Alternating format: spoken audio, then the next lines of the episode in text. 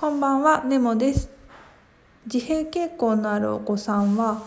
えー、と人とに話しかけたりコミュニケーションを取ることが苦手な場合があるんですけれどそういうお子さんに対して質問とか要求とかこれは嫌だやりたくないっていうのを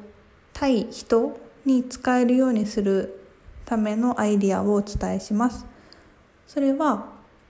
と半透明のバッグにそのお子さんが好きなおもちゃを入れてちょっと目の視野に入れると視野に入れることで「これ何?」とか「それ何?」とかを促すっていう方法です。で「何?」っていう言葉が言えたらすぐに手渡すのがポイントです。そうすることであ自分が発した言葉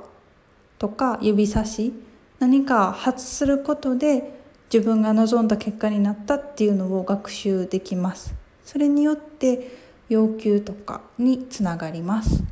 逆にすぐに見せたとしても渡すだけにしてください。例えば見せてこれ何だと思うとかどういうふうに使うとか質問返しをするとそれは自分が望んだ結果じゃないですよね。せっかくこれ何って質問できたのにさらに話すことを要求されるとその子にとっては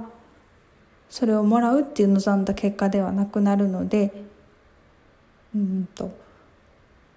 またまたその質問をしたらさらに質問返しをされると思って要求することを避ける傾向にありますのでそちらは注意してください。以上です。ありがとうございます。